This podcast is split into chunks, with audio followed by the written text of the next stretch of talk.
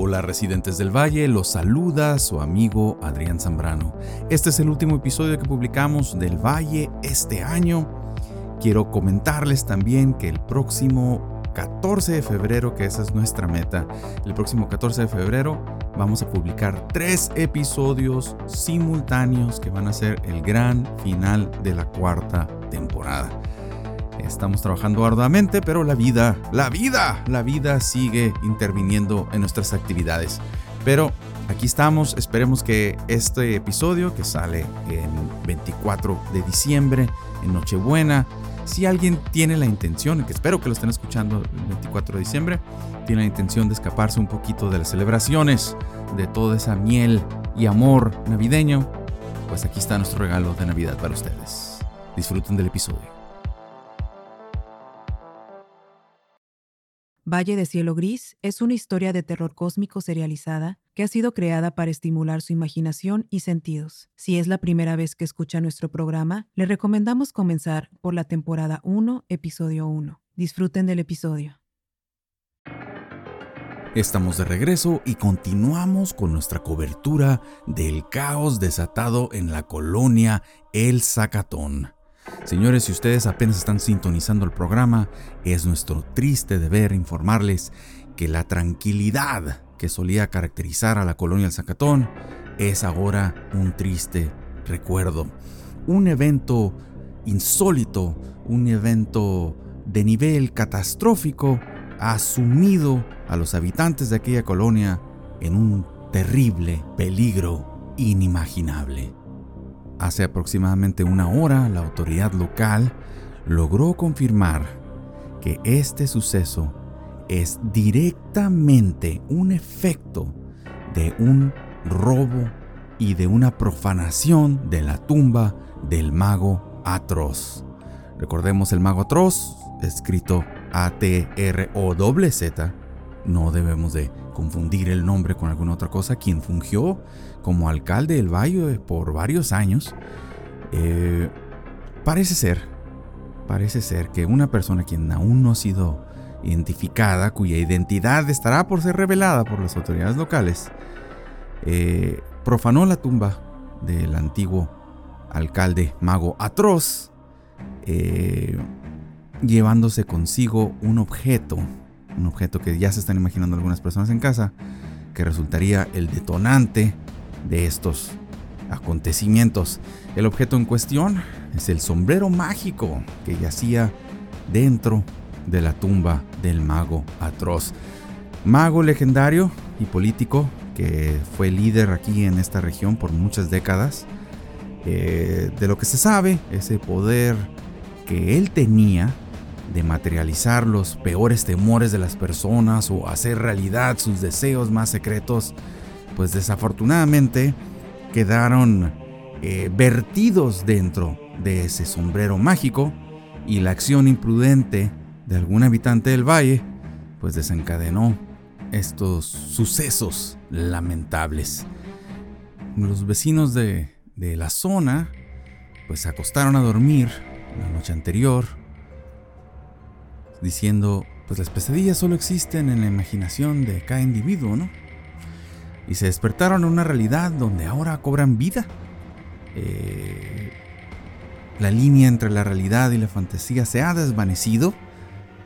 Eh, no, no, solamente se trata de temores, también son los deseos más secretos de estas personas que se vuelven manifiestos toman una forma tangible. amores prohibidos, riquezas inesperadas, la colonia El Zacatón ahora es, es, un lugar donde la fantasía eh, íntima es hecha realidad. Imaginen eso, sus deseos secretos, sus intimidades expuestos, plenos para que sus amigos, sus familiares, sus vecinos lo miren. Y recuerden que, que cumplir nuestros deseos no es siempre de la manera en lo que los esperamos. Lo bueno es que parece que el poder del sombrero parece estar delimitado únicamente dentro de la colonia de El Zacatón. Eh, es, eh, la colonia del Zacatón es una de las colonias más densamente pobladas del Valle Cielo Gris, pero eso ha permitido a la autoridad del valle delimitar el rango y la esfera de poder del sombrero y poder por el momento encapsularla. Está siendo rodeada en este momento por elementos del equipo de reacción inmediata contra la magia prohibida, eh, casi en su totalidad este, eh, eh, constituida por oficiales licántropos, que esperamos que logren contener, contener este, este lamentable, lamentable hecho a una sola zona y que no afecte al resto del valle. Se está trabajando arduamente para contener esta situación. Es, disculpen, pero estoy leyendo aquí de, un aviso recibido por la autoridad local. El misterioso poder del sombrero mágico parece resistirse a cualquier intento de control. Se insta a los residentes de la colonia Zacatón evitar el área afectada. Ok, y colaborar con las autoridades para resolver esta situación sin precedentes. Pues mientras tanto, el, sombrero mágico eh, sigue ejerciendo esta, esta, fuerza de caos y de, de velación y revelación. Eh, señores, no, no, no, no, me imaginaba teniendo que decir esto eh, hoy en día, en fecha, pero a veces es mejor dejar en paz las tumbas de políticos mágicos que andar, eh, no sé, perturbando el descanso de los muertos simplemente para ver qué pasa. Sobre todo cuando se trate de magos legendarios.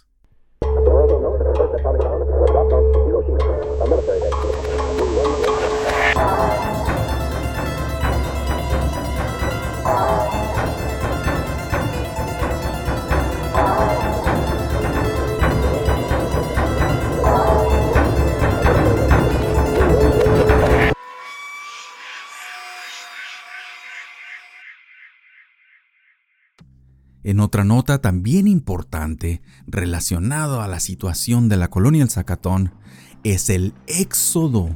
El éxodo, señores. El éxodo masivo de piojuelos interdimensionales que antes acompañaban a los residentes de esta colonia.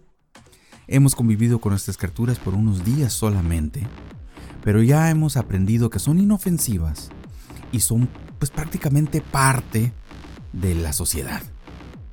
Pues ¿qué creen, señores? Han abandonado en masa la colonia El Zacatón. Esto ha desatado especulaciones sobre la seguridad de la zona y el bienestar de sus habitantes. Estos seres han coexistido pacíficamente en la comunidad y han sido testigos del va y ven y el día a día de los residentes del valle. Algo sucedió algún extraño fenómeno desencadenó el robo del sombrero mágico, que los instó a abandonar la colonia. Se han instalado en el Cerro de los Niños Perdidos, que directamente sobrevé la colonia. Fue en masa. Después hubo una pausa del éxodo y han empezado a salir uno a uno, en grupos de dos, en grupos de tres, en grupos de diez, de repente nada por lo cual se está llegando a un consenso de que cada vez que un piojuelo abandona la colonia del Zacatón, pues obedece a la muerte de uno de sus habitantes. Así que ahora, pues toda la atención está dividida entre el cerro de los niños perdidos y la colonia del Zacatón. Expertos en criaturas interdimensionales están siendo convocados para analizar la situación, tratar de proporcionar información a las autoridades locales sobre la naturaleza, el comportamiento de los piojuelos ante pues esto que está sucediendo, pero el consenso general parece ser que si alguien muere en el valle, pierde su piojuelo. El piojuelo por alguna razón está esperando ahí a las afueras de esta colonia que tristemente se ha convertido pues en una nota una nota más de noticias de las series de tragedias que han acontecido en el valle en los últimos años. En otras noticias, no todo es muerte y destrucción en el valle de cielo gris. Señores, eh, como la vida hay muchos sabores, hay muchos matices. Entonces, para olvidarnos un poquito de lo que sucede en otras partes del valle, vamos a enfocarnos a lo que les puedo comentar yo. Es con gran gusto, con una gran felicidad que como presidente de la Cámara de Comercio del Valle Silo Gris, les informo, les aviso que hemos firmado un convenio para convertir 96 de las 112 gasolineras que existen en el valle en centros de readaptación y reeducación social. ¿Qué quiere decir eso? Son espacios que van a asegurar la integración, la, concientización de la población del civismo, de los deberes del valle, del, del valor, del orden y sobre todo la jerarquía en la que vivimos bajo una autoridad local actuante. Señores, es con gran felicidad. Todos habíamos escuchado sus quejas de la existencia de demasiadas gasolineras en el Valle Cielo Gris, la pérdida de espacios públicos, pues ahora ahí lo tienen, espacios donde podrán aprender sobre la historia del valle, su ubicación dentro de la gran maquinaria que es la sociedad, eh, cómo ustedes son partes, eh, engranes importantísimo que mantienen a la maquinaria funcionando. Entonces, piensen en eso, señores, ubiquen su nueva eh, casa después de casa, ¿no? Ese tercer lugar fuera de casa y del trabajo, donde pasarán muchas horas eh, acompañados de sus amigos, familiares y vecinos, aprendiendo cómo ser mejores ciudadanos en el valle. Estos cambios eh, tomarán efectos a principios del año que entra. Felicidades Valles, felicidades. Es un buen día para el valle, para la sociedad y para el deber cívico, ¿por qué no?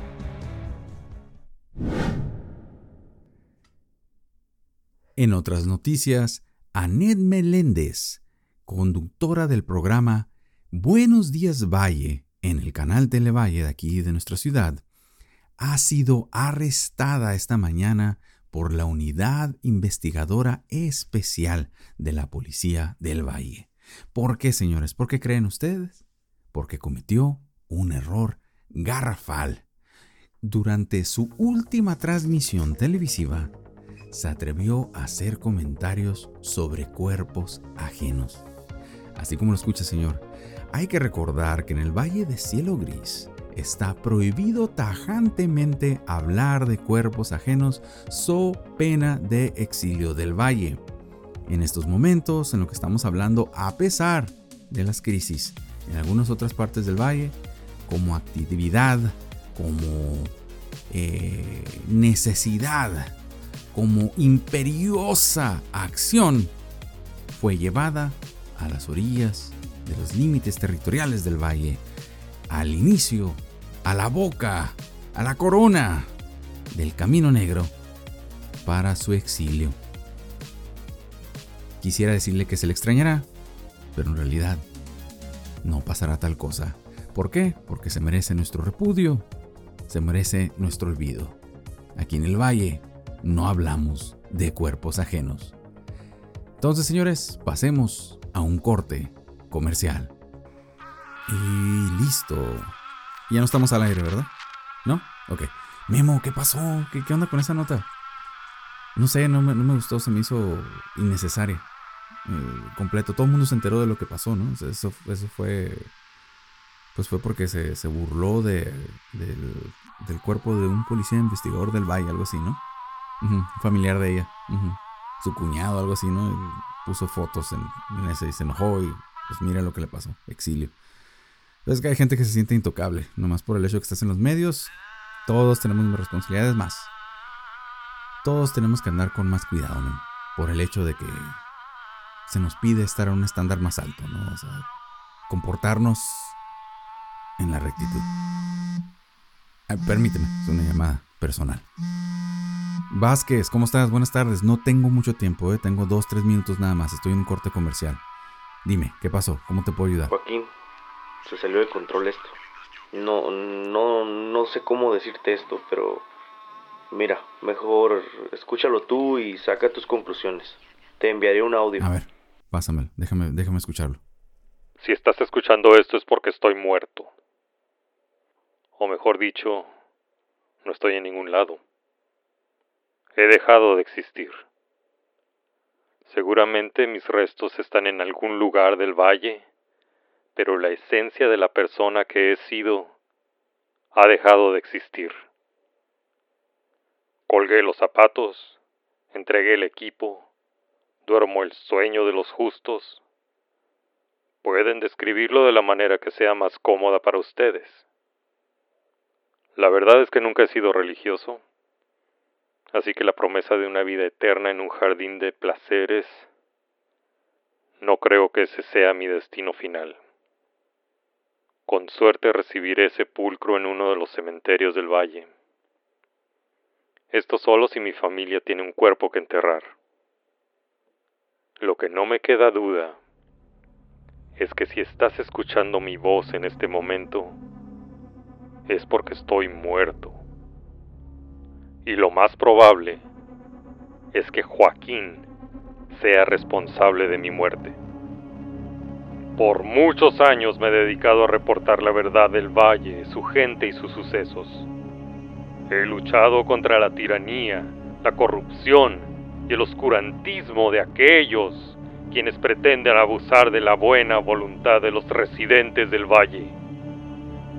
He pasado una vida combatiendo la injusticia de este mundo con la espada de la palabra y con la armadura de la verdad. En una hora me encontraré con Joaquín en un restaurante.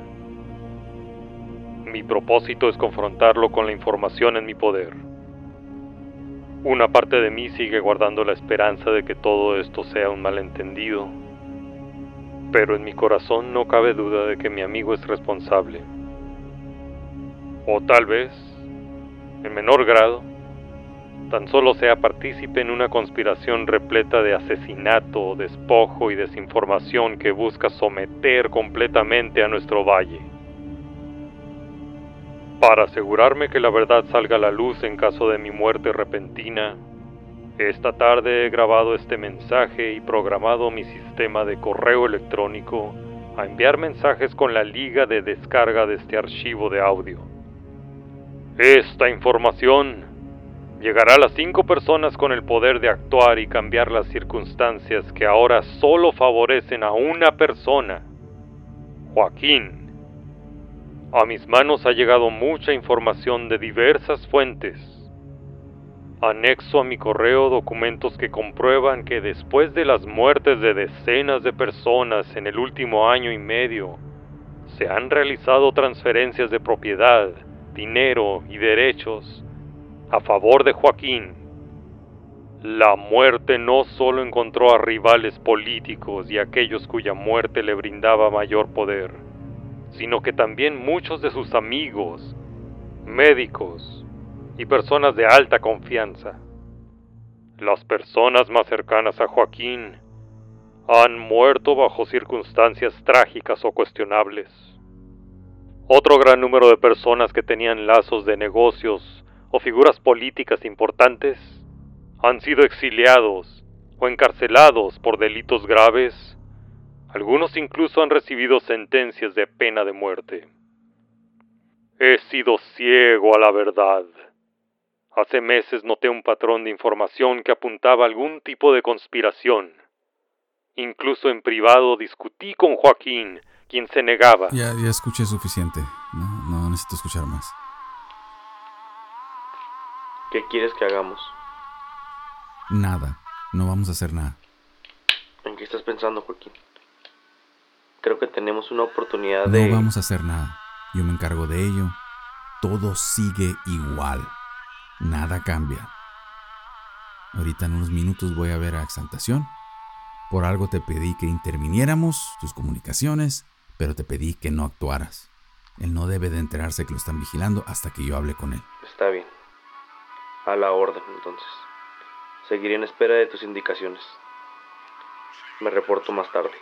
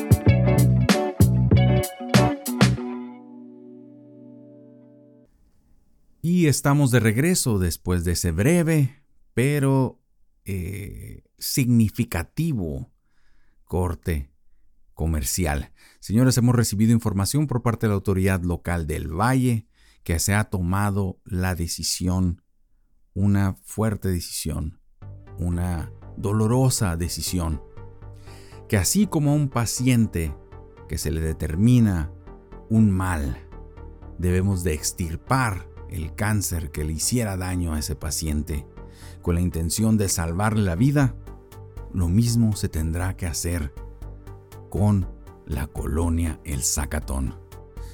En estos momentos se están levantando murallas improvisadas con la intención de delimitar el área que ha de ser convertido en cenizas y escombro. No es una decisión que se toma a la ligera, ni por la comodidad de los oficiales actuantes, se hace como una necesidad. Se ha contabilizado una importantísima conglomeración de piojuelos al pie del Cerro de los Niños Perdidos, que prácticamente representa el número total de todos los residentes de la colonia afectada. Como consenso, pues se dice, si están aquí afuera es porque allá adentro ya no tienen a quien vigilar. La lógica nos dicta que la gran mayoría de los vecinos de la colonia El Zacatón han muerto, han dejado este plano existencial. No tengo manera de saber si de los sobrevivientes o de las personas que aún se aferran a la vida, que están en esta colonia, están escuchando mi voz en este momento, quisiera imaginar que en sus últimos momentos pues escuchan mi voz y les está brindando alguna especie de confort, alguna especie de descanso. Les pido que se encomienden a sus deidades preferidas, hagan sus paces, siéntanse feliz por el tiempo que han vivido, por los años, los momentos placenteros, por todo. Si de los sobrevivientes que están escuchando mi voz se consideran como ateístas, eh, o no tienen alguna estructura de creencias y prefieren la ciencia, pues encomiéndense a la probabilidad, a la estadística y a las matemáticas para que les dé una tranquilidad. Abracen esos números, abracen esas constantes y que los lleven lentamente a ese viaje a través del velo. Eso me hace pensar en lo importante, señores, lo importante que es apreciar los momentos, porque no sabemos, no sabemos qué nos depara el destino.